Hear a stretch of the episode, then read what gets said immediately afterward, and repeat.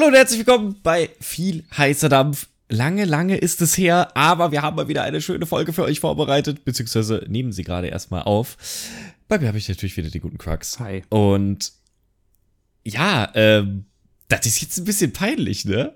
Wir waren schon ein bisschen weg. Äh, reden wir besser nicht drüber. Also, ähm, ja, wir waren leider. kritisch. Ja, ist ein bisschen kritisch. Ich meine, wir waren leider ein bisschen unzufrieden, wie wir das Ganze gemacht haben. AKA hatten keine Zeit mehr. Ähm, beziehungsweise du hast keine Zeit mehr, die Folgen zu schneiden. Wir gucken mal, ob wir das jetzt ein bisschen ändern können. Ähm, es ist ein bisschen was auch passiert, ne? Gerade privat bei uns beiden, bei dir primär. Äh, nach unserer letzten Folge. Das war die Mixperion, meine ich, ne? Ja, das war die super sondergeniale Special Offline-Folge, die äh, mit Ton wundervoll funktioniert hat, weil die ganze Hintergrundmusik runterlief. Ja, das war die Aber ja. Regie-Schuld.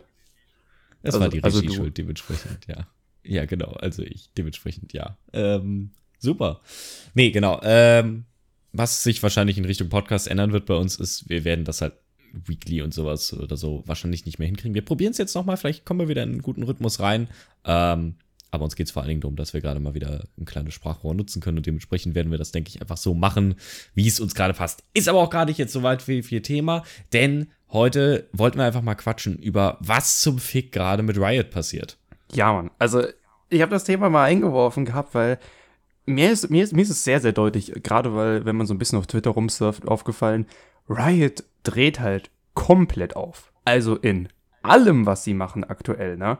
Ich meine, weißt du, auf der einen Seite darf man sich immer anhören, oh, LOL stirbt, oh, die ganzen High-Elo-Player weinen mal wieder alle, oh, ist es alles so schlimm mit League of Legends und keiner will mehr spielen.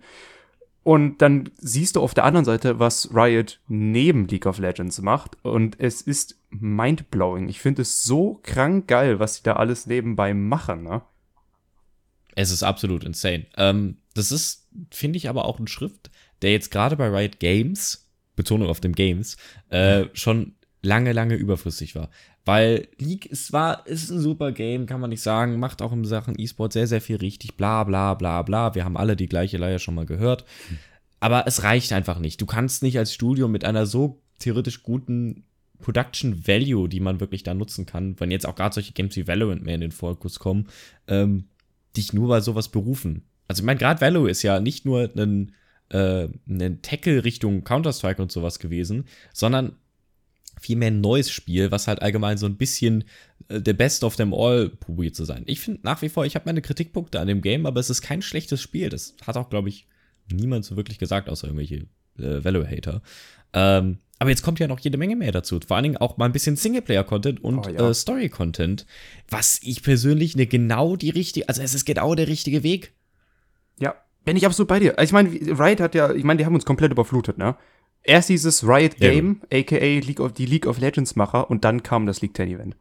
Dann kam das League 10 Event, wir wurden alle mindblown, was die da alles angekündigt haben. Wir wussten, dass sie ein bisschen was machen, aber das waren ja damals nur die Gerüchte, ne? Ich weiß, noch, du kennst sich si- sicherlich auch noch dran, als Riot damals das Studio von dem Fighter aufgekauft hat. Da war so, ja, hm, ja, die haben mal dieses, dieses Studio aufgekauft, danach hat man nichts mehr von denen gehört. Und auf einmal kommt dieses League 10 Event und sie kündigen den E-Sport Manager an. Valorant nochmal detaillierter. Lore. Äh, hier, den Fighter, wie gesagt, da hatten sie ganz kurz gezeigt. Das, das äh, Rollenspiel, wovon wir immer noch nichts gehört haben, tatsächlich. Ähm, komplett Ja, mein Blog. Ich hätte den E-Sport Manager so gerne in Europa gehabt, by the way, ne? Der wurde ja nur in Asien veröffentlicht. Das ist so schade. Ja, ich weiß. Das ist sehr, sehr, sehr sad. Allgemein waren ein paar coole Ansätze dabei und vor allen Dingen auch coole, interessante Sachen.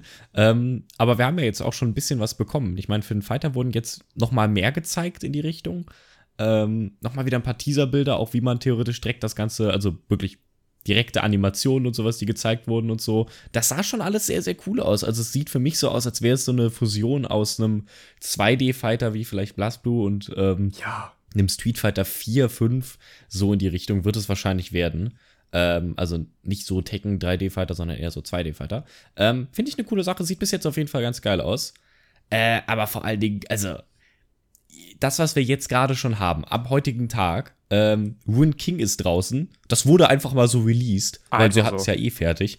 Äh, ich bin zu Hause aufgesprungen, hab das auf Steam gesehen, hab in den Discord gespammt, äh, was? Und es mir instant gekauft.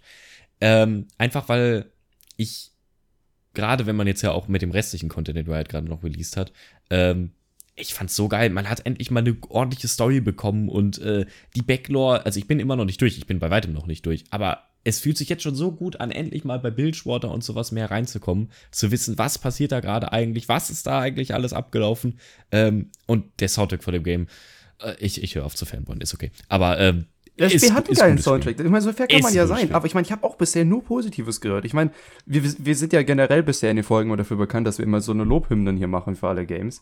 Aber ähm, es ist halt wirklich, wirklich gut. Ich meine, generell Forge ist eine coole Sache. Ich mag die Idee total Ey, gerne. Dass ne? es ein Indie-Studio ist. Also, eben, also Riot fungiert ja als Publisher über dieses Programm. Für die Leute, die es eventuell ja. nicht kennen. Ne? Viele denken ja, dass, äh, da, oder ich habe schon jetzt ein paar Mal die Meinung auf Twitter gelesen, dass Rune King von Riot selber wäre. Ist es nicht. Es ist, von, dem, von einem kleineren Studio und die haben über Riot Forge die Lizenz, Spiele über League of Legends zu machen und Riot fungiert als Publisher dann.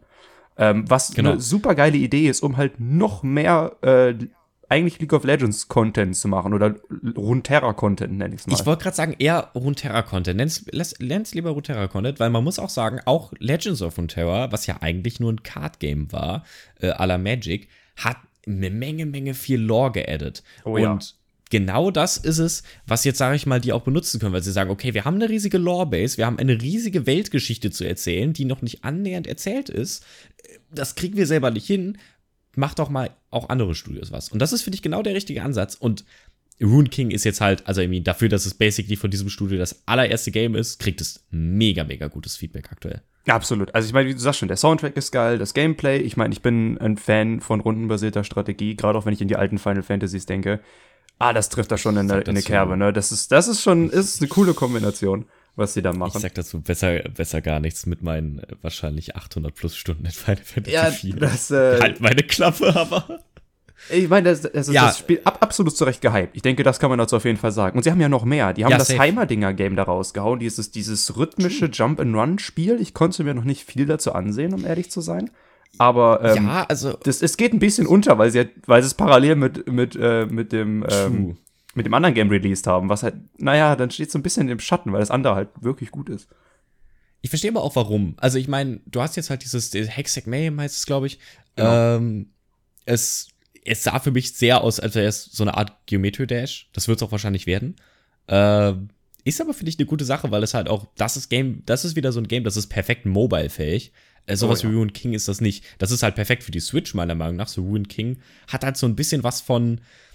Ich soll, also der Flow des Games, auch wenn es rundenbasiert ist und eigentlich ein Story-RPG ist, hat was von Hades.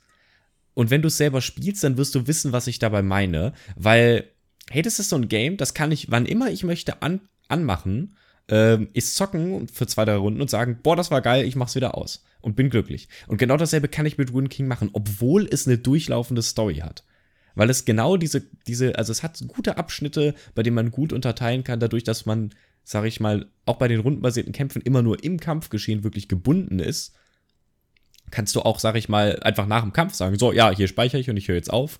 Und das ist überhaupt kein Problem. Es fühlt sich gut an und es macht Spaß, das Spiel zu spielen. Du hast nicht den Drang, immer weiter spielen zu müssen, wie ich das bei sehr, sehr vielen anderen Games in der Branche habe. Ähm, ja, super Sache.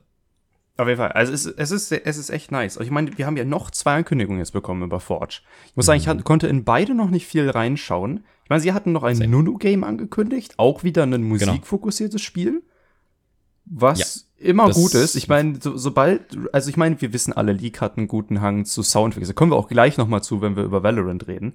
Aber ja. ähm, sobald die äh, Richtung Rhythmik-Spiele und sowas gehen, Spiele mit gutem Soundtrack, also dann, dann haben sie mich schon quasi gecatcht. Ich, ich wollte gerade sagen, das ist, äh, gerade auch bei mir ist das definitiver Jagdgrund. Äh, ja, das Nunu-Spiel wird so eine Art, also so wie ich es gesehen habe, von der Idee her so ein bisschen, also entweder wird es so ein bisschen Ori-like, ähm, oder halt so ähm, hier A Way Out oder ähm, It Takes Two mäßig. Also quasi ah. Split-Screen RPG-Content. Aber weil es, also es wird story-fokussiert, das haben sie auch schon gesagt, aber es wird halt auch irgendwie rhythmusbasiert und wahrscheinlich mehr so für, oder musikbasiert und mehr für Kinder so in die Richtung vielleicht sogar sein.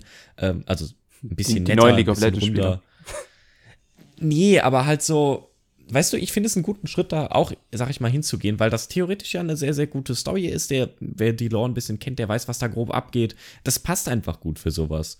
Und ähm, ich bin gespannt, was das letztendlich wird, weil meiner Meinung nach ein schwerer Ansatz, das alles in ein Game zu verpacken, kann aber sehr, sehr gut funktionieren. Definitely. Also, ich meine, Forge, coole Sache. Ich glaube, das können wir hier einfach festhalten, ne? Ähm, ähm, was ich, um, um auch mal so ein bisschen dagegen nochmal zu rudern, äh, kurz. Und zwar, es gibt ja auch immer diese, diese, diese, ähm, diese, diese schöne Gegenmeinung, die sich auch sehr, sehr viel geprägt hat. Äh, ja, Riot, beziehungsweise auch Riot Forge, klaut einfach nur andere Konzepte und führt sie zusammen. Das haben sie bei Runeterra gemacht, das haben sie bei TFT letztendlich gemacht. Äh, ja, gut, to be fair, das, das so keine Forge sollte, Games, so, ne? Ja, nein, nein, aber bei Riot im Generellen so. Das, ja, das ist, ja. ist, ja, so eine Meinung, die sich schon sehr, sehr gebildet hat. Ähm, Stealing all the Blizzard Ja, st stimme, stimme ich voll zu. Also es ist basically so, ja, wir nehmen einfach die Idee von anderen, aber wir machen es besser. So, und das ist mein Gesch Also, eine Idee ist für mich nicht vollkommen und gehört nicht jemandem, wenn sie halt einfach scheiße ist, so. Und beziehungsweise, wenn jemand Bock hat, diese Idee zu erweitern oder mehr daraus zu machen, dann soll er das bitte machen. Es gibt auch ähm, genug Brettspiele, die wie Monopoly funktionieren letztendlich. Äh, und trotzdem hat sich das halt durchgesetzt. So, dementsprechend ich glaube, der Spieleindustrie wird da ein bisschen zu viel gehatet in Richtung wie, oh ja, die sind ja nicht kreativ genug. Ganz im Ernst, wenn das Spiel geil ist, dann verzeih ich das gerne, dass die Idee vielleicht schon mal irgendwo anders verwendet wurde. Ja, ich meine, Riot hat das ja auch schon selber mal begründet. Die hatten ja mal Teile gezeigt, wo sie mit den, mit den Entwicklern gesprochen haben, bei Riot selbst. Und das sind halt selber Fans dieser Games. Also die sagen sich, ich liebe dieses Game. Zum Beispiel, ähm, ich weiß oh Gott, wie hieß es damals noch? Äh, äh, Auto Chess oder mhm. halt ähm, einen CSGO etc. Und die, die Entwickler haben sich gesagt, boah, ich liebe dieses Game, aber ich würde es gerne mit meinem eigenen Twist haben. Und dann sind halt ja. TFT, Valorant und so weiter entstanden halt. Ich meine, Lore sieht man ganz klar an, dass es eine Mischung aus Hearthstone und Magic ist. Das ist einfach die ja, Fusion safe. schlechthin. Man merkt das einfach, ja, das atmet das. Jetzt, es ist ja auch einfach, also das ist ja auch das, was ich sage ich mal, okay, Leute haben Ideen, Leute publishen Games und Riot denkt sich, okay, die zwei Ideen passen gut zusammen, wir kombinieren das Ganze in einem Game. So, äh, das ist ja blöd gesagt einfach nur schlaues Arbeiten, so. Also jetzt aus einer Marketing-Sicht, klar, sowieso, beziehungsweise aus einer zielorientierten Sicht, was den Leuten gefallen könnte, so, oh, das erfährt ein bisschen Hype, das erfährt ein bisschen Hype, wenn wir beides kombinieren, kriegt das mehr Hype, bla bla bla. Ähm, eine Sache, Andererseits aber auch einfach so, ja, du nimmst das, wo Leute eh schon Spaß dran haben und probierst es noch zu enhancen, halt mit weiteren Ideen, Twists und sonst was. Also, ich finde da den Hate ein bisschen so kleinkindisch, weil natürlich kann ich mich darüber beschweren. Ich kann aber auch einfach ein gutes Game enjoyen, was ich von meinem sonstigen Publisher, der vielleicht das erste gemacht hat, so nie erhalten würde. Das ist, äh, ja, also ich meine, das fasst das eigentlich sehr gut zusammen. Ich meine, ein Game haben wir noch, das ein bisschen aus der Reihe sticht, meiner Ansicht nach. Mhm. Denn ähm, ich wollte gerade noch sagen, ne, Forge, oder hatte eben gesagt, Forge nimmt, gibt Entwicklern die Möglichkeit, den Runeterra-Stempel auf das Game zu drücken. Müssen sie aber nicht. Ein super Beispiel dafür ist ähm, Hypixel Studios, die jetzt mit Riot arbeiten und äh, Hyrule machen. Ich meine, es heißt Hyrule. Korrekt. Ähm, die ja. eine kleine Modder-Community, damals aus Minecraft oder eine größere Modder-Community aus Minecraft, die haben damals Server Custom-Server irgendwie gerannt und bauen daraus jetzt ihr eigenes Spiel. Und äh, ja. als ich dazu den ersten Trailer gesehen habe, war ich actually mal wieder richtig hyped, ein Minecraft-eskes Spiel zu spielen.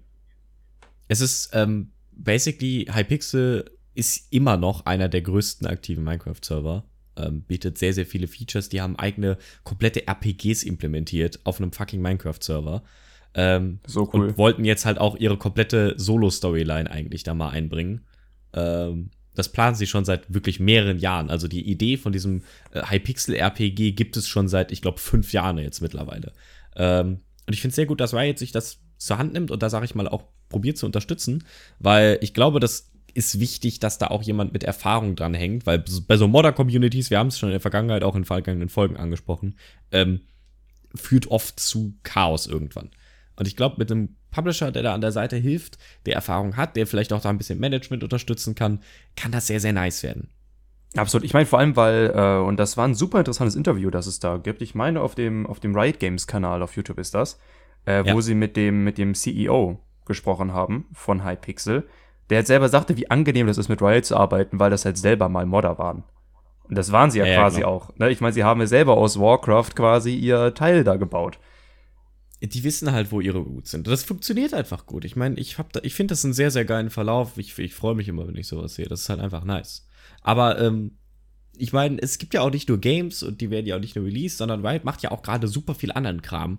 Ähm, Valorant Champions, like, was geht da gerade ab? Ja, ich war so überrascht, wie geil das ist. Ich meine, oh, bisher so Valorant E-Sport ist ja ein Ding, ich hab's nicht so krass viel verfolgt. Ähm, einfach weil ich jetzt nicht so ich der nicht? Typ bin, der so. Ne, ich, ich guck nicht so krass wie die Studie. Ich glaube, ich habe das Finale von den letzten Champions gesehen. Äh, ah, mit äh, Fnatic gegen Sentinels war das, meine ich. Das ja. war, das war cool anzusehen tatsächlich, aber ähm, sonst habe ich es nicht so sehr viel verfolgt, außer es lief im Meltdown abends mal. Dann hat man es ein bisschen mitbekommen. Aber ähm, es ist äh, unglaublich geil, wie gut er strukturiert ist. Also ich bin aber, erst, weil erst als ich den, den Song jetzt gesehen habe, und ich finde es gut, dass sie die Tradition von League of Legends rübernehmen und das auch der Part, den mhm. wir eben meinten mit Holy, schaut euch bitte das Musikvideo für den neuen Valorant-Soundtrack an, für die Valorant Champions. Ja. Der ja, ist, für Valorant Champions. Der, oh. der Song ist so nuts. Ist das Banger. Musikvideo ist absolut geil. Noch kein Verhältnis zu anderen Animationsdingen, die Riot gemacht hat, aber da kommen wir gleich zu. Ähm, unglaublich geil, das Ganze. Und ich finde es super, dass sie die Tradition von League of Legends rübernehmen und da jetzt einen Song zu machen zu den Champions. Und ich habe mir daraufhin auch mal die Struktur ein bisschen von Valorant eSport angeguckt, mit den ganzen, äh, mit, mit den ganzen Challengers-Turnieren und den äh, Last Chance-Qualifiern und so weiter. Das ist sehr gut organisiert, muss ich sagen. Es ist mega. Ähm, ich habe ja, also ich habe auch nicht viel actually aktiv geguckt von Valorant eSport, äh, aber ich habe VCT sehr, sehr viel mitverfolgt, weil das halt bei uns in Berlin war. Ähm, und ich habe, also relativ hier in der Nähe, bla, ähm, ich habe den einen Main- oder Secondary Observer, der da die ganze Zeit mitgearbeitet hat, mit denen hatte ich schon in der vergangenen Produktion mal zu tun gehabt. Deswegen darüber habe ich sehr, sehr viel mitbekommen, was da so abgeht. Und holy fuck, die haben, die haben eine der insanesten Stages gebaut, die, glaube ich, für E-Sport in ohne AR und sowas alles jemals gebaut die wurden. Die war so krank. Ähm, es ist ein, so viel geilen Shit machen die und die Leute kriegen es teilweise einfach nicht mit, weil es sich noch nicht so ein bisschen geprägt hat. Also, ich glaube, wenn Valorant mal jetzt so richtig, richtig durchstartet, äh, dann kann das richtig, richtig an die Decke gehen. Das denke ich ähm, auch. Also es fehlt ein bisschen die Fanbase. Also, beziehungsweise die Fanbase ja, ja, ist, glaube also, ich, da, aber die, die, der, das Augenmerk muss dann noch krasser drauf auf die, auf die wirklich krassen Events. Weil wenn ich einen ja, Eindruck genau. hatte, wirklich, du hast es ja bei, bei CS, ist ganz klar, wenn du hast, das ist ein Major okay, alle sind hyped. Das hast du bei Valorant gefühlt zumindest noch nicht, weil ich habe jetzt nicht nee, zum Beispiel mitbekommen, so, okay, demnächst ist Champions. Das ist das krasseste Ding, was da jetzt in Valorant sein wird. Das, die, diese, das dieses Mindset ist noch nicht ganz da. Das hat sich aber auch noch nicht etabliert. Also viele der, ähm, viele der neuen Valorant-Spieler sind ja auch teilweise jünger, äh, weil es einfach ein jüngeres Spiel ist. Dadurch appealing ist mehr für junge Leute. CS ist ja so ein bisschen so ein Rentnerspiel, sagen ja. viele. Äh, auch wenn es vom, also vom Game stimmt's halt überhaupt nicht, aber es spielen ältere Leute tendenziell, weil das Game halt einfach aus einer anderen Zeit kommt. Es ist nach wie vor ein sehr geiles Game, aber bla. Ähm, und ich glaube, du musst denen das erstmal so wirklich an die Hand führen. League hat sich das ja auch erarbeitet über Jahre, ähm, dass da der Hype aufgebaut wird, dass regional in EU-LCS damals und LCS und sowas, das alles aufgebaut wurde, äh, sich dann erst verändert hat zu den ganzen Ligen. Diesen ganzen Prozess muss Valorant theoretisch erst noch durchlaufen. Das, man kann natürlich lernen aus den anderen, ähm, was jetzt aus beispielsweise bei League passiert ist und so weiter, aber man sollte auf keinen Fall das forcen, dass das unbedingt so schnell geht. Weil ich glaube, wenn sich das langsam erst aufbaut und die auch wirklich einfach zeigen, ey, guck mal, wir machen geile Events, das wird geil, dann baut sich die Fanbase von alleine dafür auf, anstatt dass sie jetzt das irgendwie forcen zu pushen oder sowas in der Art. Ich glaube, das könnte nicht so geil werden. Aber ich stimme dir komplett zu, die Leute so, gönnt euch den Soundtrack, das, das nice. Das ist das Fazit von dem Segment. Gönnt euch den Soundtrack. Das ist nice. Der ist nice. Aber ich meine zum Das Fazit von bisher dem kompletten Podcast. Gönnt euch den Soundtrack. Gönnt euch den Soundtrack. Von egal, was worüber wir bisher so. geredet haben. Ja, ist ja so, komm. ähm, aber ich meine, Valorant kann sich auch hier viele Baby Steps sparen, die halt League hatte. Und ich denke, das ist ein riesen Erfahrungswert, den die E-Sport-Abteilung von Riot hat. Eigentlich auch, ja, ja, äh, ironischerweise sollten sie den Vorteil gegenüber Valve nicht haben, aber trotzdem, äh, finde ich, ist die Production geiler in Valorant. Und ähm, das, obwohl sie theoretisch in dieser Art von Spielen neu sind. Aber wie gesagt, diese, diese Baby-Steps, ne, hier, Season 2 World Championship, ah, wir sitzen jetzt die ganze Zeit hier und, und haben äh, die Spieler disconnected vom Turnierserver und warten hier fünf Stunden. Ne, ja, so, so eine Sachen passieren halt nicht mehr. Da, aber halt, so, also, ne, das ist halt eine infrastrukturelle Sache, die da inzwischen halt, die sie sich sparen können. Das hilft aber, das Ganze schneller zu growen. Das Problem ist halt, dass Valve immer noch sehr, sehr distanziert auch ja von seinen ganz, also deren Turniersystem funktioniert ja komplett anders. Wenn da ein Major Ja. oder ein großes Turnier oder sowas stattfindet, dann wird das an eine Firma gegeben und die führt das durch. Valve guckt da vielleicht mal drüber oder gibt Lizenzrechte oder sowas, aber das war es dann auch schon groß. Also das wird quasi alles übergeben an wen anderes. Richtig. Äh, dementsprechend sind halt auch die Firmen dafür verantwortlich. Deswegen sehen auch Blast Productions für in CS komplett anders aus als Starladder Productions. Beides geile Turniere, ist aber was komplett unterschiedliches vom Feeling her. Es wird trotzdem als gleiches Major betitelt. Und das ist halt eine ganz andere Struktur. Ich finde sie nicht schlecht, aber es führt halt einfach zu anderen Ergebnissen. Bei Riot Games war es bisher immer so, dass der Publisher beziehungsweise auch das Game Studio immer, und zwar wirklich immer aktiv an Produktion mit beteiligt ist. Ja. Ähm, Dadurch können die einfach mehr machen, haben mehr Insight, aber auch einfach mehr Kontrolle, erfordert halt mehr Aufwand und so weiter. Valve distanziert sich halt ein bisschen davon, Riot geht da halt aktiver rein. Ähm, ich finde beide Konzepte legit.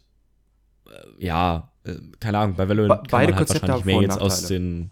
Also- ja, ja, ich wollte gerade sagen, bei Valorant kannst du jetzt halt wirklich mehr halt aus Erfahrungswerten schließen. Das kann halt Leute bei Valve nicht. So, wenn es jetzt ein neues Studio gibt, was was produzieren will, so Blast 2, ja, gut.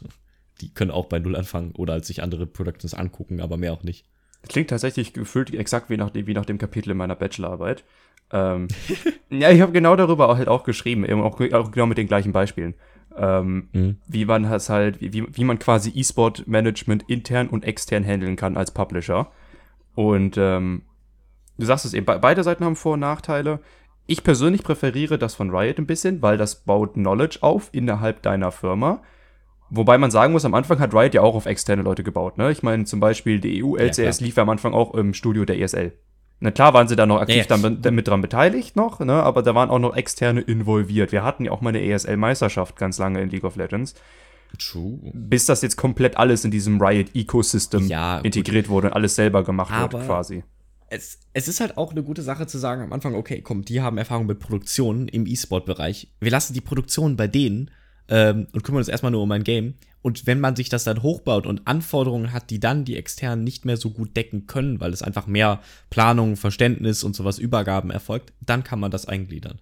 Finde ich also direkt damit anfangen, ah, weiß ich nicht, ob man das, also wenn, du- wenn du dir alles von Null auf erarbeiten musst, ist wahrscheinlich schon blöd so. Ja, bin ich Ähm, bei dir. Deswegen, äh, also- ich, ich sage, strategisch waren die Entscheidungen von League of Legends, also von Riot, halt eigentlich sehr, sehr gut, wie sie das angegangen haben im E-Sport-Space. Ja, Ich safe, safe, safe.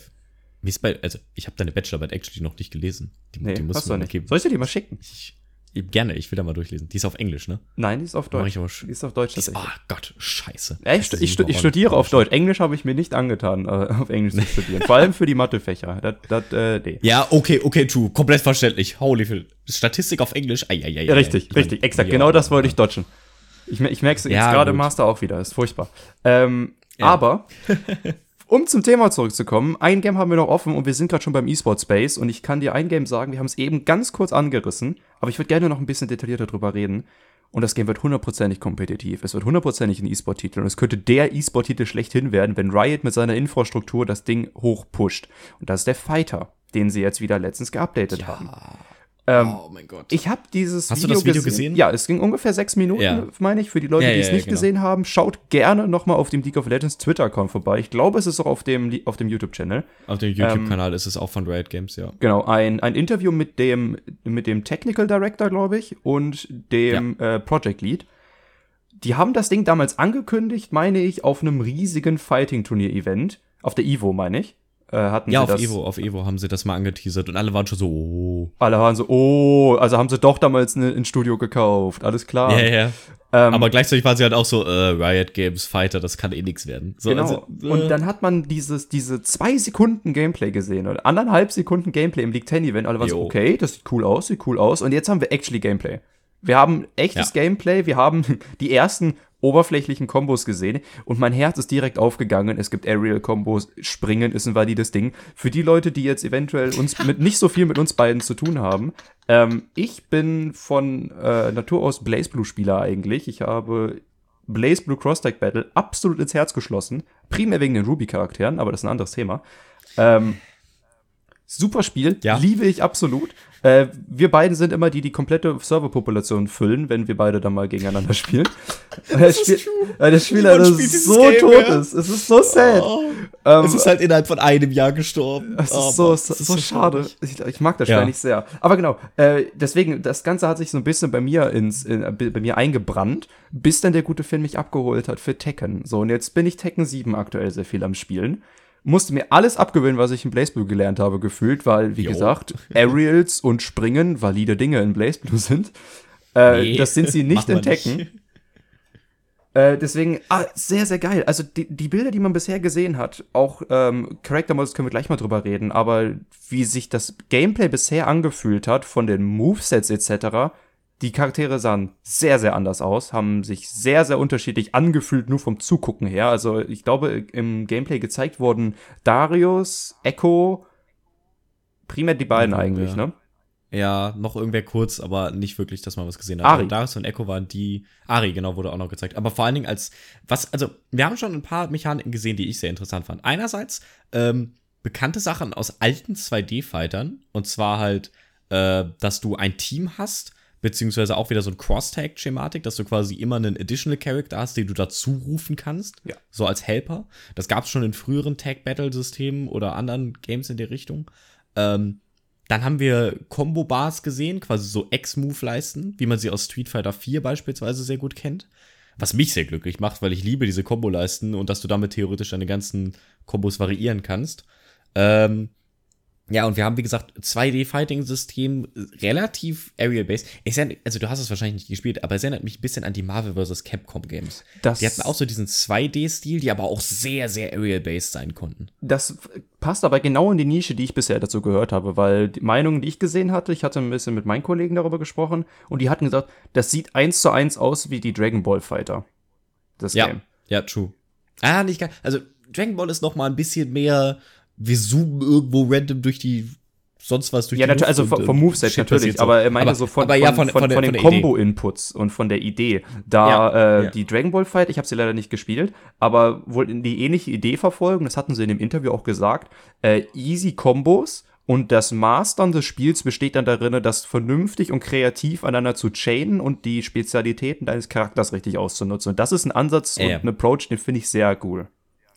Es ist halt mehr Short-Combo-based ähm, also du hast kleine, gute Kombos. Du kannst die halt chain, dadurch, dass du sehr viel Mobility-Fähigkeiten bekommst und auch sehr viel zwischen theoretisch Aerial und Ground-Based Moves halt variieren kannst. Ähm, also so ein Dash über das halbe, über das halbe Spielfeld wird machbar sein, ziemlich sicher.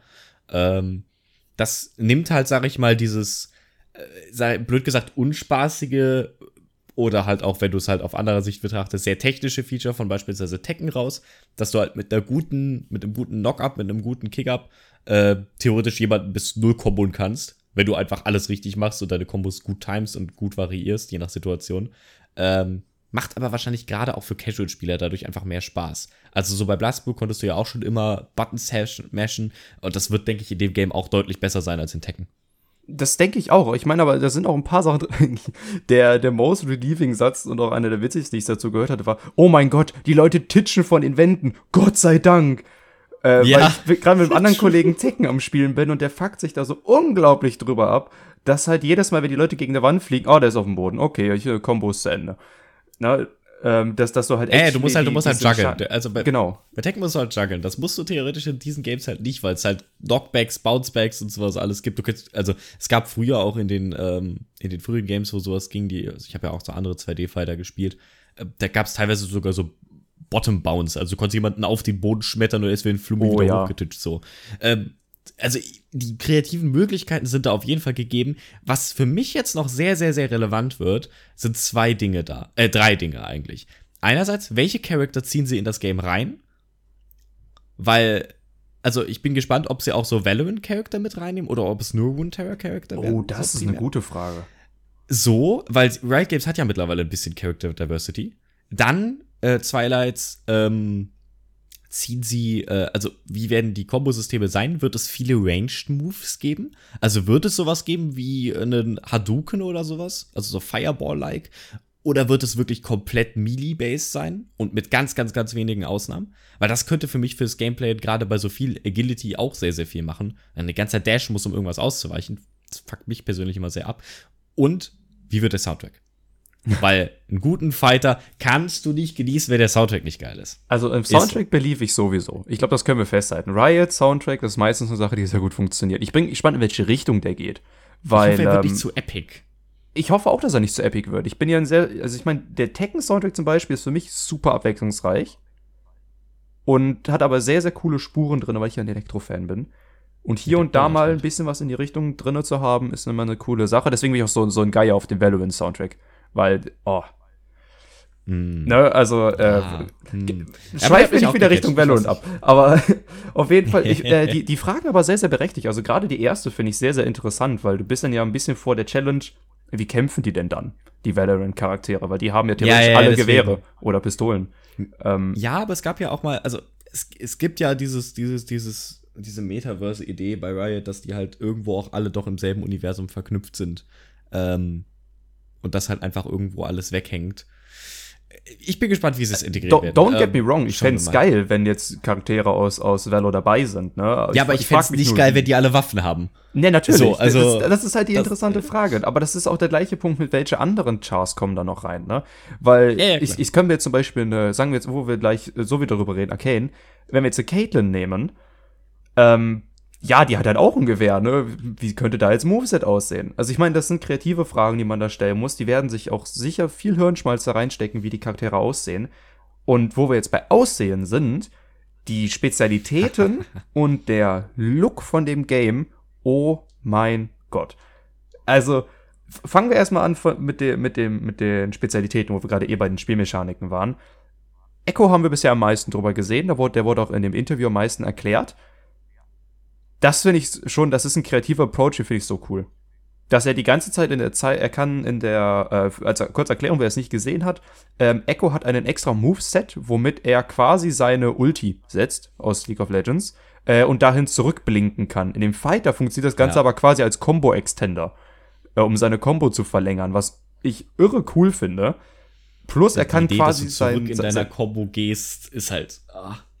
Ich, so nice. Es ist super cool. Auch wie er, ähm, das fand ich Moves, da haben sie sind, sind nicht mal drauf eingegangen. Sie haben seine, seine Zeitgranate da erklärt. Das ist W, glaube ich, ja. im Game. Ähm, sie haben die Zeitgranate erklärt, aber da ist mitten im Game einfach ganz unterschwellig dieser Move drin, wie er das, äh, wie er diese Bobbe mit seinem Schläger äh, einfach wegjieten kann. Das ist so cool. Es, ich finde das mega geil. Es ist, das ist so eine Kombo, wo ich mir überdenke, so, oh mein Gott, da sitze ich die ganze Zeit und übe das nachher, die Dinger vernünftig zu schießen.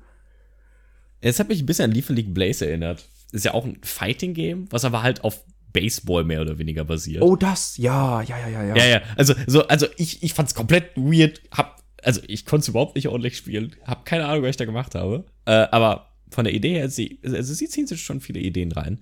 Ähm, und es sieht bis jetzt halt auch wirklich sehr gut aus. Ich mag diesen clean 2D-Look, der aber trotzdem sehr, sehr, sehr dynamisch animiert ist. Also händisch gemacht, das finde ich immer sehr, sehr, sehr nice. Das hat einfach so ein bisschen mehr Craftsmanship und gefällt mir sehr, sehr gut. Von Aussehen kommen wir natürlich zu der Sache, die wahrscheinlich gerade sowieso jeden nochmal auf den Kopf brennt. Deswegen wir haben extra zum Schluss Spoilerwarnung, wenn ihr nicht über Arcane gespoilert werden wollt und noch nicht alle neun Folgen gesehen habt von der ersten Staffel, schaltet ihr jetzt bitte ab. Genau. Sonst, also Weil wir beide sind hier das auf Wiedersehen für alle, die, die nichts über Arcane ja, ich wissen wollen. Sagen, wir hören uns beim nächsten Podcast wieder. Ich wollte ähm, gerade sagen, so wie früher im Politikunterricht, wenn du keine Schuhe an hast, musst du rausgehen. Äh, andere Geschichte. What? ja, das, das war bei uns so ein Ding. ich weiß nicht. Es ist, es ist eine lange Geschichte. Die erzähle ich mal. Okay, komm. Äh, wir hatten so einen Politiklehrer, der kam immer mit Hausschuhen und irgendwann kam auch einer mit Hausschuhen, um einfach den so zu trollen und hat halt basically seinen Look gekopiert und dann hat er den einfach, der guckt ihn so an, guckt auf seine Füße und ist einfach so, raus, kannst nach Hause gehen. Ja. Der hat den legit einfach nach Hause geschmissen und dann war das halt so ein Meme. Lol, wie ja, ähm, Lehrer, meine, andere meine Sache. Freunde. Also, ja. Politiklehrer. Politiklehrer sind sowieso mal special. Ja, Arcane. Also, wir, wir reden einfach mal über alles. Also, wir reden über die Promo, wir reden über unsere Meinungen, wir reden über unsere Bewertung am Ende oder vielleicht auch schon hm. zwischendrin, unsere Lieblingsszenen, einfach mal alles, was uns zu dem ganzen Thema einfällt. Weil ich denke, das ist so der, der Pinnacle, wo League gerade anfängt. Ich meine, wir hatten am Anfang die Leitfrage so ein bisschen gestellt, ne? Stirbt League of Legends? Sie haben jetzt sechs Jahre lang an äh, Arcane gearbeitet. Ich glaube nicht, dass sie ahnen konnten, dass League eventuell das Meme wäre, dass es sterben könnte. Riot nutzt einfach hier gnadenlos die Ressourcen aus, die sie jetzt endlich haben. Und die machen Sachen, die sie geil finden. Und das ist geil. Also direkt meine Meinung zu Beginn reingeworfen. Ich liebe diese Serie. Sie ist so, so cool. Das Setting ist super cool gewählt. Ich hätte eigentlich gedacht, dass wenn, wenn Riot eine Serie macht, kriegen wir, oh, Noxus gegen Demacia oder sowas. Piltover ist eine, ich habe mich noch nie so sehr für Piltover dann interessiert. Es ist super cool. ähm, ja, äh, ich, ich dämpfe deinen Übereifer nur ungern, aber ich habe actually, also ich finde Arkane sehr, sehr gut, verstehe mich nicht falsch. Wenn ich es bewerten müsste, müsste ich es wahrscheinlich trotzdem bei einer maximal 4 von 5 liegen lassen. Und ich werde auch, denke ich, jetzt gleich erklären, warum. Ähm, aber vom Setting her definitiv, Piltover finde ich eine super Sache. Ähm, was ich vor allen Dingen gut finde, ist den Grafikstil, den sie gewählt haben, in Kombination oh ja. mit dieser Diskrepanz, die es zwischen dieser schönen Pildover Overstadt und diesem, naja, doch dann Loch Zorn so ein bisschen gibt. Ähm, dass sie allein die, sag ich mal, die, die, die Detailreichheit an Dingen und vor allen Dingen auch an leuchtenden Farben, farbigen Sachen, wie, also der Kontrast dazwischen ist einfach wunderschön gewählt. Ähm, finde ich, finde ich sehr, sehr nice. Und spiegelt auch sehr gut so ein bisschen das wieder, was man schon in äh, Skins oder halt auch den Champions gesehen hat, die halt aus diesen Regionen kommen, in League selber.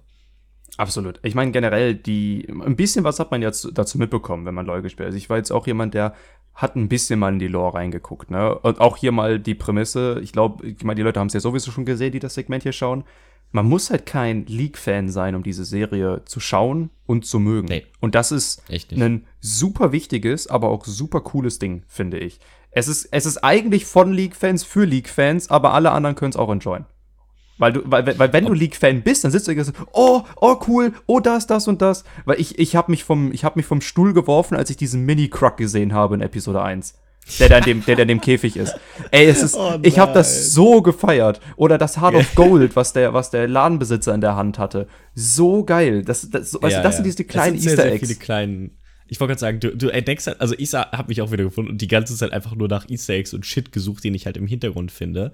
Äh, und erst actually so ab Folge 4 mich wirklich angefangen, aktiv für die Story zu interessieren weil ja auch relativ viel Character Introduction am Anfang noch war, die ja für mich relativ überflüssig war, trotzdem aber ein gutes Setting gesetzt hat und wahrscheinlich auch für die Leute, die die Serie sonst halt nicht, also die Game-Serie nicht kennen, dann doch relativ äh, wichtig ist. Persönlich muss ich sagen, finde ich, also ich hatte am Anfang zwei große Angstpunkte. Und zwar einerseits, dass sie das Trauma von Jinx zu lange beleuchten werden. Ähm, was ich finde, haben sie sehr gut gemacht haben.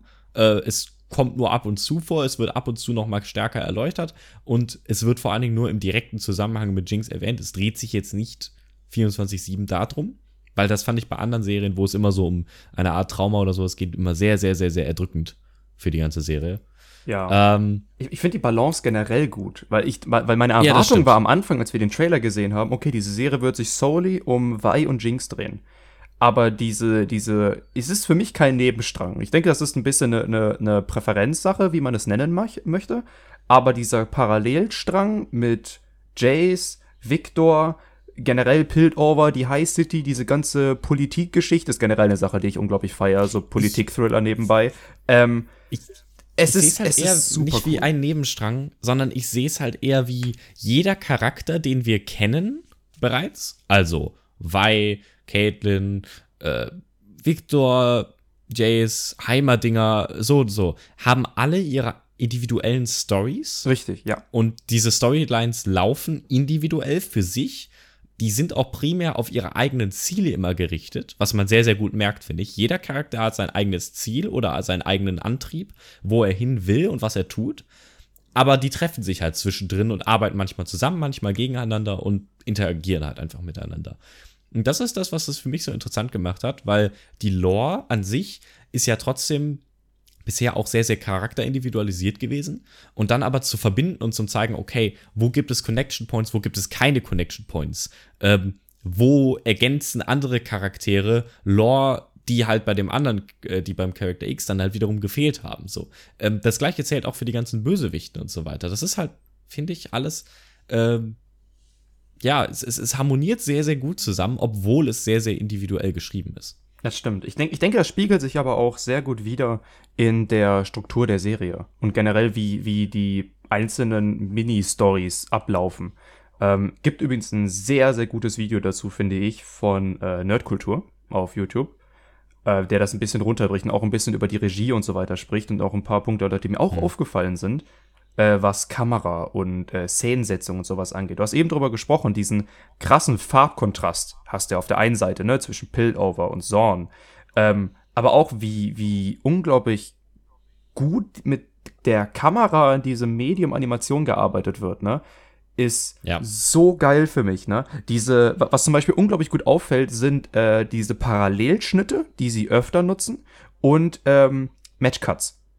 Sprich, der ja. äh, denke, die es nicht kennen, ist quasi, dass der, der Frame des Bildes gleich bleibt, aber für einen Szenenwechsel verwendet wird quasi, es sind gerade, du hast ein Gesicht im Bild und der, die Szene wechselt zu einer anderen Person, die exakt genauso im Frame steht. Genau, mit demselben Ausdruck und so. Das kannst du halt mit Animationen sehr gut machen, weil oh, du nicht irgendwelche so Actors gemacht. haben musst, die halt geblendet werden müssen und so. Ähm, was mir noch sehr, sehr aufgefallen ist, ist vor allen Dingen die Positionierung der Charakter im Bild. Wenn man jetzt gerade über das Technische spricht. Und zwar, dass beispielsweise Jinx sehr, also wenn sie alleine im Frame gezeigt wird, entweder super, super zentral mittig, ohne viel Ablenkung gezeigt wird, oder entweder, oder halt was kleiner in entweder einer Gruppe oder umgeben von halt irgendwelchen Schattenfiguren oder sowas in der Art. Es gibt aber selten Cuts, wo man irgendwie da eine Gruppendynamik oder sowas sieht. Ähm, oder halt sie in einer Gruppe oder sie mit anderen oder sonstiges. Ähm, selbst bei den Szenen, wo sie halt mit vielen anderen interagiert. So, also die, die Darstellung der einzelnen Charaktere und ihre Persönlichkeiten geht auch sehr viel über Kamerabild. Und das stimmt. Also allgemein, also technisch gesehen ist die Serie absolut gut. Technisch kann man, da, kann man da nur Lob, Lobeshymnen drüber sagen. Also ich meine, über die Animationsstelle ja. haben wir schon mal gesprochen. Ne? Also das ist generell geil. Ich glaube, ich, es war in irgendeiner Kritik, die ich gesehen hatte dazu. Es ist animationstechnisch das Beste, was du gerade finden kannst. Direkt ja, neben schon. Into the Spider-Verse. Wahrscheinlich. Ja, und obwohl man die nicht vergleichen sollte. Die sollte man nicht ich. vergleichen, aber äh, ich fand den Satz ganz interessant. Ich weiß gar nicht mehr. Ich glaube, das war David Hein in seiner Kritik. Ähm, Into the Spider-Verse hat ein bisschen diese kreative Tür aufgestoßen. Wie, wie ja, kreativ man mit Animationen sein kann. Und ich finde, Arcane greift das ein bisschen auf. Die, die sind kreativ mit der Kamera. Die haben unglaublich coole Kamerafahrten da drin.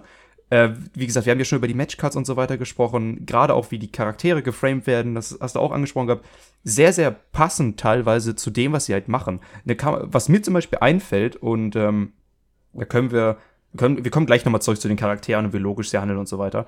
Äh, wie, wie geil, was mir einfällt, ist, sind zwei meiner Lieblingsszenen. Äh, die eine ist mehr technisch und das ist der, dieser Austausch von Victor, wie er mit dem, mit dem Hexcore das erste Mal dran ist wo man merkt, dass der, mhm. dass der Organisches aufnehmen kann. Und äh, die, was parallel geschnitten ist zu Jace und seinem Flüssigkeitsaustausch. ähm, jo. So eine coole Szene, wie die geschnitten ist. Es ist so geil gemacht. Und ich denke, und ich nominiere hier mal meine stylischste Szene der Serie, ähm, ist Echo gegen Jinx. Oh mein ja. Gott, war die Szene geil die gemacht. Auch, ja, die ist safe eine der besten, finde ich auch. Also definitiv, das ist einfach so gut gemacht mit diesen Backcuts zu ihrem früheren Selbst, wie sie halt in der Kindheit genau denselben Prozess quasi schon mal hatten, aber das in dem Fall halt anders geendet ist. Ähm, so geil. Wirklich, wirklich cool gemacht. Und dann die Musik. ich ist auch, also ist eine super Anspielung, vor allen Dingen auch, du siehst den zeitlichen Flashback, die, den Time Travel in ihre frühere Vergangenheit, in ja. einem Fight, wo Echo gerade kämpft und sich ändert und was anderes macht. Es ist absolut insane, welche Synologie da einfach aufgebaut wird. Zu der ersten Szene muss ich noch sagen, ähm, die Szene wurde von einigen Kritiken, die ich gelesen habe, wiederum äh, einfach nur mit dem Titel Leidenschaft besehen. Und das ist, finde ich, eine sehr, sehr gute Überschrift für allgemein die unterschiedliche Entwicklung zwischen Victor und Jace, die wir sehen. Ja. Ähm, wie Leidenschaft, sage ich mal, bei den beiden sich unterschiedlich entwickelt ähm, und wohin es sie führt und äh, was sie teilweise auch dann wiederum Dinge vergessen lässt und so weiter. Das finde ich eine sehr, sehr, sehr wichtige Interaktion. Was mir persönlich halt bei der Serie actually nicht missfallen hat, ist die, sind diese einzelnen Charakterprogresse und wie sie agieren. Ich finde, die Serie hat sehr, sehr, sehr viele Sachen, wenn wir jetzt diese ganzen, ich sag mal, es gibt klar, Vi und Jinx äh, sind Main Character, aber Echo, Silko und so weiter sind auch alles keine Secondary Character, sondern finde ich auch sehr, sehr, sehr im Fokus. Das stimmt. Also ich Ähm, meine, mich hat, mich hat auch jeder bei allen- Plot gecatcht von denen. Also äh, auch jeder Plot. Ja, ja, also definitiv. Also, die, die, die individu individuellen Posts sind, sind, sind absolut nice. Was mich halt stört, sind, dass jeder Charakter immer diese Up-Down-Semantik bekommt. Also immer, es läuft irgendwas richtig gut, danach läuft irgendwie etwas richtig scheiße. Exakt, das meinte ich. Ja, das meinte ich hier mit der Dramaturgie. Dann läuft wieder Ja, genau. etwas richtig scheiße. Das finde ich persönlich, fand ich too much. Das ist, also, dass das bei jedem Charakter immer diese Hoch-Runter-Frequenz kommt und das nicht auch mal einen mit einer Rampe gibt oder wo es, sag ich mal, dann halt äh, einen, einen Aufbau gibt, sag ich mal, wo man wirklich mitverfolgen kann, wie der Charakter sich aufbaut über Zeit in eine dramaturgische Sa- Sache rein. Das stört mich ein bisschen an der Serie. Das kann ich verstehen. Ich, ich verstehe aber das Konzept von, äh, das Konzept dahinter von den Writern, wenn man sich sagt, okay, es läuft alles toll, das ist, wo der Charakter quasi alleine ist. Und dann kommt diese, diese zwangsläufige äh, Konfrontation mit einem anderen Charakter und bei dem läuft auch alles toll. Und dann clasht es und alles, alles geht zu Shit. Und das ist dann halt bei beiden Charakteren. Und ich finde, das ist, das ist ein cooler Ansatz, aber ich bin bei dir, du hast es halt überall.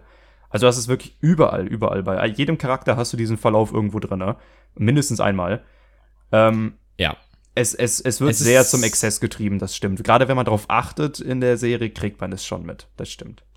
Es ist also, für mich hat es wirklich eine sehr, sehr, sehr hohen, blöd gesagt, einfach diesen, diesen, diesen Vorahnungsdruck erzeugt, ähm, dass ich genau wusste, Gleich was quasi schon das, ja. passieren wird. So, ähm, einzige Sache, wo ich das habe nicht kommen sehen, war actually die Sache mit Heimerdinger, ähm, als er aus dem Rad rausgewählt Oh, wurde. das war oh Und Gott, das- so cool. Und, Oh. und das kam, und das ist wiederum, finde ich, Heimerdinger ist der einzige Charakter, der nicht so agiert, der nicht Flipflop hat. Und zwar, man sieht bei Heimerdinger quasi auch schon wie früher, wie das, sag ich mal, sich immer so ein bisschen aufgebaut hat, wie er relativ lange auf einem guten mittleren High war, aber nicht auf einem unglaublichen High. Dann halt ein riesiges Down bekommen hat, aber sich dann probiert hat, langsam wieder aufzubauen und blöd gedacht, halt, sag ich dann mal, seine Sache trotzdem weiterhin zu verfolgen. So, der hat so eine leichte Rampenaufbau, wenn ich das mal so beschreibe. Das stimmt. Aber, ähm, er das- ist, wie ist gesagt, in der Theorie deswegen- sollte er aber auch der Charakter sein, der am weitesten entwickelt ist durch sein Alter. Ne? Deswegen Ja, ja, finde ich, deswegen deswegen- finde ich es also- auch sinnig, dass er so ist. Ich finde es schade, dass wir nicht mehr zu ihm gesehen haben, weil ich persönlich sehr, sehr interessiert daran wäre, äh, wie sich das halt noch weiterentwickelt hätte oder was da noch genauer passiert wäre an manchen Stellen. Da können wir gleich Ähm, mal drüber reden, was wir für Season 2 Leider denken. schade, aber ja. Aber es ist auch, ja wir auch müssen super auch ein bisschen Punkt. auf Zeit gucken, aber ja. Ja, wir haben noch ein bisschen. Das, das passt noch. Ja, ja. Ähm, aber ja, es, ich, mich, hat auch, mich hat auch fast jeder Plot-Twist gecatcht. Ich hatte es eben mal angerissen, aber ich glaube, mich hat jeder gecatcht, außer der Echo-Reveal. Das war der einzige, den ich habe kommen sehen, weil der war meiner Ja, Meinung nach zu war- obvious. Ja, Also, nicht nur der. Der, ähm, der, der, also, Sin, der Sinch-Reveal hat mich, hat mich gekriegt, weil ich ohne Untertitel geguckt habe. Und ich habe es davor nicht realisiert. Ähm, Oh, wow. Das, das, das, das habe ich, nicht- hab ich nicht mitbekommen. Ähm, und wie gesagt, das Heimerdinger-Ding hat mich auch komplett schockiert. Also da waren ein paar coole Sachen bei, ähm, die ich einfach sehr gut fand. Ich meine, wir haben jetzt über den Großteil gesprochen. Äh, ein Punkt, den ich noch reinwerfen würde, den ich sehr mag, ist halt einfach, wie logisch jeder handelt. Also du kannst dich in jeden Charakter hineinversetzen und denkst dir so, ja, der, der hat jetzt das und das erlebt. Das und das ist eine logische Handlungsreaktion, die man schli daraus schließen könnte. Das macht schon Sinn. Ähm, ja, das sowieso. Also, weil, weil Jace hätte so wie unglaublich viel Hate abbekommen. Gerade auch bei, Ja, wenn Freunden weiß. darüber gesprochen so, boah, Jace voll der Wichser, äh, was fällt ihm ein? So, ja, aber versetz dich doch mal in seine Lage. Das macht doch Sinn eigentlich, was er tut. es, es ist halt, also natürlich entwickelt man gewisse Abneigung gegen spezielle Charakter. Ähm, bei mir war es primär nicht Jace, sondern äh, ich habe ihren Namen schon wieder vergessen. Ähm, Silko. die, Oder- mit, die, mit der Jace schläft. Ah, äh, Mel. Mel? Mel, danke. Ja, Mel. Äh, ich vergesse den Namen immer.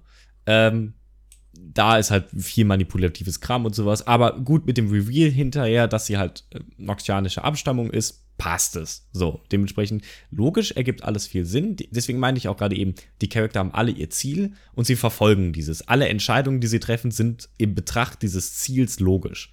Ja. Ähm, was ich persönlich sehr, sehr angenehm finde.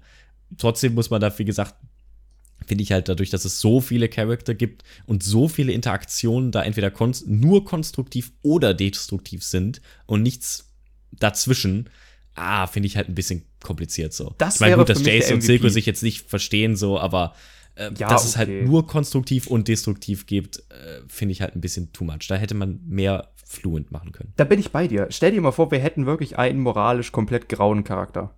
Gott, das wäre Ja. cool gewesen. Das, das wäre nochmal so das i-Tüpfelchen auf der Serie gewesen. Aber vielleicht kriegen wir da ja in Staffel 2 was. Ich muss sagen, ein, ein Charakter, und wir können gleich mal äh, eventuell äh, auch über, wenn wir über die, die Foreshadowing und sowas reden, ähm, ein Charakter, der für mich sehr blass war, und ich musste, musste zugeben, ich habe ja auch nicht jede Woche geguckt. Ich habe, glaube ich, angefangen zu schauen zwei, drei Tage vor Akt 3 ähm, Oh. und habe dann komplett durchgezogen und habe dann mit meinen Friends darüber gesprochen, so, ja, hey, äh, Akt 2 jetzt fertig geguckt, ihr ja auch. Ich muss sagen, ich finde Silko ziemlich schwach. Und ähm, weil der, der war am Anfang, und ich muss sagen, ich habe auch seine Motive noch nicht ganz gecheckt gehabt, erst, erst später. Ähm, ich fand, der war am Anfang für mich einfach nur böse. Er war am Anfang einfach nur böse, Mhm. hatte keine krassen, hatte keine krasse Tiefe. Und äh, später, als ich dann, als ich, äh, gerade in Akt 3, ne, wo man dann auch den Fokus bisschen mehr auf Jinx hatte und so weiter, Gott, hat der Charakter für mich gewonnen. Holy shit, war der später gut. Ja, ich finde persönlich, also für mich hat es am Anfang schon mehr Sinn gemacht. Ähm, es wurde früher am Anfang wurde schon etwas erwähnt, von wegen, äh, als es noch die Konfrontation zwischen Wanda und Silco gab, ähm, wurde erwähnt, dass Silco Zorn zur eigenen, zum eigenen Staat machen möchte, mehr oder weniger und sowas. Mhm. Ähm, und aufgrund dieser Basis, finde ich, sind auch viele seiner Handlungen sehr, sehr logisch und erklärbar. Ähm, Ja, weil man sich dann natürlich halt. So, deswegen, also wenn man das halt am Anfang mitbekommen hat, das wurde leider nur sehr am Rand erwähnt, ähm, dann ergibt das schon alles Sinn. Ich finde aber auch allgemein, und das ist auch etwas, um das nochmal so ein bisschen abzuschließen, ähm, die Serie schafft es auch, Bösewichte gut empathisch darzustellen. Oh ja, oh, Ähm, wo, wo du was ansprichst, das, das ist, Bei oh mein Gott. weitem nicht jede Serie schafft. Das bin ich absolut bei dir. Und wo du Empathie ansprichst, oh mein Gott, die Szene, wie er am, an, dem, an der Statue von Wender sitzt. Oh Ja. mein Gott, ist das Ja, eine schöne es Szene. ist einfach gut. Und jetzt, und jetzt vergleich das mal mit meinetwegen Marvel Avengers, wo man halt einen Thanos hat. So, finde ich, ist Einfach das diesen komplette Farmer Gegenteil. getötet. So, ja, nee, also keine Ahnung. Ich kann halt einfach mit so, gerade so in so einem Marvel-Universe gibt es halt immer nur, oh, sind die Guten toll und boah, sind die böse Scheiße. Ja. Äh, und wenig Unterschied, also wenig, wenig Mischung dazwischen und dass man halt auch mal da einen Flip sieht oder so. Ähm, das finde ich ist halt in Arcane deutlich, deutlich besser gelaufen. Ähm, ich bin sehr gespannt, was Staffel 2 uns zu bieten haben wird. Ich hoffe, dass die nicht sechs Jahre braucht. Sollte Ähm, sie nicht, das wurde schon gesagt. Ja, sie ist ja schon in Production, dementsprechend hoffe ich mal, dass es vielleicht nur so ein, zwei Jährchen dauern wird.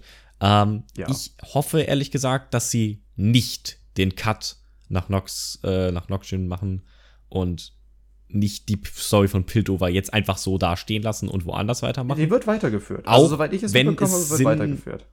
Ja, aber also ich vermute, dass sie eigentlich, also die Tendenz hat schon mal jemand geäußert, äh, wo ich sagen muss, ja, kann ich verstehen, dass einfach, dass jetzt quasi so ein Überflug gemacht wurde. Ich hatte da gestern mit ähm, auch einem Mitglied aus unserem Verein äh, gequatscht drüber, dass quasi jetzt so alle Gebiete so ein bisschen abgeklappert werden und dass es basically am Ende einen großen Krieg geben wird. Und der dann, sage ich mal, so am Ende von, keine Ahnung, Staffel 3 dann meinetwegen gemacht wird und so. Und dass sich da dann viel entscheiden wird. Das, Ähm, ja, Hoffe ich nicht. ich hoffe tatsächlich persönlich- auch nicht. Also ich fände es tatsächlich weniger, diesen Avengers-Teil fände ich weniger interessant. Ich, ich fände es viel interessanter, wenn wir wirklich richtig reingehen in die Regionen und individuelle Stories erleben. Ich fände das wesentlich interessanter. Ja, definitiv. Wir Ähm, hatten ja jetzt das, auch jetzt das Riesen-Event quasi mit, mit dem Ruin King. Ja. Hatten wir dieses Mega-Event und das kam nicht so gut an. Nee, deswegen. Und ähm, ich hoffe ehrlich gesagt, dass wir da vielleicht nicht unbedingt jetzt noch in den Haufen, der bei Piltover, also ohnehin, es gibt ja jetzt in der Piltover-Story schon sehr, sehr, sehr viele Main-Character, Ja. äh, dass wir da jetzt vielleicht nicht noch 20 mehr reinschmeißen, ähm, sondern vielleicht entweder meinetwegen einen leichten Schwenker machen oder halt uns wirklich in die Charakter vertiefen und dann wirklich erstmal mit denen abschließen, bevor man sich dann halt einer neuen Region zuwendet. Ähm, natürlich alles mit einem Übergang und so weiter. Ich bin gespannt, wie sie es ansetzen werden. Ähm, ich werde mich dazu vorher nicht groß prägen, was jetzt so, sag ich mal, vorausschauende Analysen oder sowas angeht. Was? Ähm, und das einfach mal auf mich zukommen lassen. Ähm, Also ja. wir haben ein paar ganz klare Calls, die kommen für Season 2, meiner Meinung nach. Okay, hau raus. Äh, also mein Call, und das ist leider auch die einzige Szene, die wir quasi bestätigt bekommen haben, wer am, am Ende aufpasst und die Lore ein bisschen kennt, äh, Singed wird Warwick erschaffen. Ja, gut, Und wir haben alle einen klar. ganz klaren Kandidaten, wer das sein wird. Und wir haben auch das Heulen im Teaser gehört. Äh, von daher habe ich da einen ganz klaren Kandidaten, den wir in Season 2 eventuell noch sehen werden, wiedersehen werden. Ja. Ähm, Ich bin, also, also Sachen, die auf jeden Fall in Season 2 kommen werden, Twitch, Warwick, safe. Twitch wäre cool, aber Twitch ist ja mehr eine Spekulation. Warwick haben wir quasi bestätigt. Ja, ich meine, gut, dass genau diese Ratte da am Ende, also, naja, gut, ne? Ich fände es cool, wenn's wär, wenn das wäre. Aber mal schauen. Ja. Ähm, ja, ich bin gespannt, was letztendlich aus der, also wirklich gesagt, nach Silco wird. Ähm, nach also, Sil- wie ja. sich die, also wie sich die Unterstadt jetzt strukturiert. Na, Sie haben es ja Ähm, theoretisch beschlossen gehabt schon, ne? Ja, gut, aber das war ja so, jetzt gerade wäre die Möglichkeit, Frieden zu erschaffen, es ist gerade wieder alles perfekt und dann kommt Jinx, Dann genau kommt- wie also, bei der Wender-Rettungssache. Das wird jetzt die Ne? Frage. W- Wird das jetzt der Kritikpunkt in Staffel 2 werden, dass man jetzt sagt, oh, wir können keinen Frieden mit dem machen, die haben einen Anschlag auf uns verübt? Oder Ja, sagt ja, man denen, ja, nö, wir machen das jetzt sicher. einfach, weil wir wissen von der League-Law ja, dass Zorn noch unabhängig wird. Das, das ist ja so. Theoretisch wird, geht ja auch noch zu den, zu den Enforcern. Aber die werden ja auch nicht mehr Enforcer heißen, die heißen ja später auch noch anders. Ja, das stimmt wohl. Ähm, wie gesagt, ich bin gespannt. Ich vermute, dass es halt so ein bisschen auch da noch mal, also dass es nicht so einfach sein wird, sondern dass es da noch mal so ein bisschen hin und her gibt. Äh, und dass es da vielleicht wirklich noch mal so einen Krieg oder einen Kampf oder sowas geben wird. Ich erwarte deutlich mehr Action-Szenen im zweit, in der zweiten Staffel. Ähm, Oh, die waren auch schon purer Hype. Oh mein Die- Gott, die waren Ja- schon Jays sehr gut, erste Hammer-Szene. Oh mein, oh. ich glaube, die Story braucht jetzt mehr Erklärung auch durch Konflikte, die auch wirklich mal geface- gefaced werden, statt immer nur, also es war jetzt sehr viel diplomatisch, sehr, sehr viel über Reden und Character Development und so weiter. Ähm, ich glaube, in Staffel 2 werden sie ein bisschen mehr Fight zeigen. Schauen wir mal. Ja. Wir schauen mal. Ich habe auf jeden Fall so meine Ankerpunkte. Ne? Ich freue mich auf den Hexcore und Victor. Ich freue mich auf den Z-Drive mit Heimerdinger und Echo. Also da kommen ein paar coole Sachen. Ähm, Abschlusswort, bevor wir zu unserer Bewertung kommen. Äh, achtet auf Jinx Augen im Verlauf der Serie. Es ist ein super cooles cool Tool. Zum einen, um, um diese Craziness zu zeigen und zum anderen, um, ihre, um ihren Character Development zu zeigen. Finde ich sehr, sehr Ja. cooles, sehr, sehr cool gemacht. Ähm, Ja, das ist true. aber da müsst ihr selber mal drauf achten. Da müsst ihr nochmal die Folgen nochmal schauen. Ähm, meine abschließende Bewertung. Ich hatte am Anfang gesagt, ich bin sehr, sehr, sehr hyped gewesen. Äh, nicht sehr hyped, ich hatte keine hohen Erwartungen, aber ich bin sehr happy, dass ich es geguckt habe. Ich wäre bei einer, wir geben Fünferwertung, ne, maximal. Äh, Ich wäre bei einer viereinhalb. Weil ich denke, ich meine, das Ende ist sehr, sehr cool und man musste mit einem Banger am Ende aufhören. Ich fand es aber zu cliffhangerig.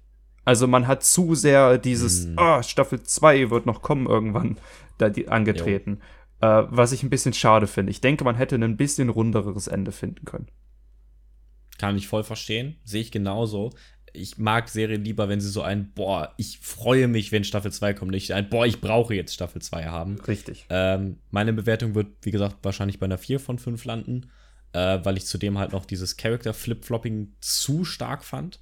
Ähm, Lee kann mehr, Lee kann bessere Lores schreiben, auch bessere Charakter-Geschichten schreiben. Ähm, da können die sich einfach noch mal ein bisschen mehr Mühe geben und das ein bisschen mehr in- ineinander integrieren, statt immer nur schwarz-weiß da reinzubringen. Ähm, und zusätzlich gab es, finde ich, auch noch zwischendurch so Kleinigkeiten, die mich halt einfach immer so ein bisschen gestört haben, wo dann beispielsweise sehr, sehr viel Fokus auf gewisse Einzelszenen gelegt wurde. Und ähm, ja, einfach so overall das Feeling, also ich sehe da noch Potenzial nach oben. Trotz alledem eine sehr, sehr, sehr schöne Serie und äh, sollte man sich auf jeden Fall angucken, auch wenn man kein League-Fan ist. Absolut. Go watch it auf jeden Fall. Gerade auch die Leute, die gesagt, die eventuell enttäuscht waren, es ist kein Film, sondern jetzt eine Serie geworden. Es gibt nicht ohne Grund drei Akte. Wir haben eine ganz klare filmische Struktur dahinter für die Leute, die sich nicht so in der Materie oder ich sag mal dieser Filmmaterie auskennen. Es ist quasi ein Film vom Aufbau. Also, ja, ja. ne? Du kannst die wahrscheinlich auch gut auch- hintereinander gucken, aber es ist halt sehr lang. Ja, eben. Also ich sag mal, die Leute, die dem Film hinterher trauern, es ist wie ein Film aufgebaut und es nimmt sich einfach nur mehr Zeit als ein Film. Von daher ist, denke ich, das Medium Serium, da eventuell noch dazu sagen, auch absolut sinnig gewählt. Ähm, ich bin absolut happy damit. Go watch it. Auch keine League-Fans. Ich denke, das sind ein paar sehr gute abschließende Worte zu der Serie und generell zu dem, was Riot ja so gerade macht. Ne? Ja, also sehr, sehr viele gute Sachen. Wir sehen jetzt schon an allen möglichen Zahlen, die Riot hier und da mal raushaut, wie unglaublich impactful diese Serie ist. Ne? Ich meine, oder generell alles, was sie ja gerade machen. Twitter geht komplett steil. Ich habe gefühlt jeden Tag irgendeinen LOL-Begriff oder einen Ruterra-Begriff in meinen Trends drinne. Genauso hier, was Arkane gemacht hat. Ich glaube, die haben eine der höchsten IMDb-Bewertungen überhaupt. Die haben Top irgendwas Netflix aller Zeiten erreicht. Also geht komplett steil und das mit nur einer Staffel. Ich glaube, die sind sogar besser bewertet als Fargo und genauso gut wie Breaking Bad oder sowas. Also es ist komplett krank, was sie da machen. Es ist für eine Serie auf jeden Fall schon sehr, sehr, sehr high, auf jeden Fall. Ja. Finde ich aber auch einen guten Abschluss und ich glaube, damit können wir hier diese Folge auch schön closen. Ist ein bisschen länger geworden als die üblichen, aber wir waren jetzt auch lange weg, da kann man ja, ein reden, ne? extra Länge, extra für euch. äh, genau, extra für euch, nicht nur, weil wir uns nicht kurz fassen können. Nein, nein. äh, trotz alledem, ähm, Vielen, vielen Dank fürs Zuhören. Ähm, schaltet gerne beim nächsten Mal wieder ein, auch wenn wir uns selber noch nicht so wirklich sicher sind, wann es das Ganze hier gibt. Äh, ihr könnt, wie gesagt, immer auch auf andere Sachen hören. Nicht nur Anchor, nicht nur Spotify, sondern auch Google Podcasts, sonst was, wo wir das alles noch so publishen. Also ihr könnt euch das da überall finden. Und ähm, wenn ihr ganz nett seid, könnt ihr uns natürlich auch gerne auf Anchor anchor.fm slash viel heißer Dampf gerne Feedback da lassen in Form einer kleinen Sprachnachricht, die ihr da einfach einsprechen könnt, wo ihr auch mal eure Meinung zur Arcane abgeben könnt äh, oder auch zu anderen Themen, wenn ihr beispielsweise eine Bitte habt, ey, sprecht doch mal darüber, ähm, können wir sicherlich mal machen. Ganz genau, und das fasst es gut zusammen und dann würde ich sagen, wir hören uns beim nächsten Mal wieder. Bis dahin, haut rein.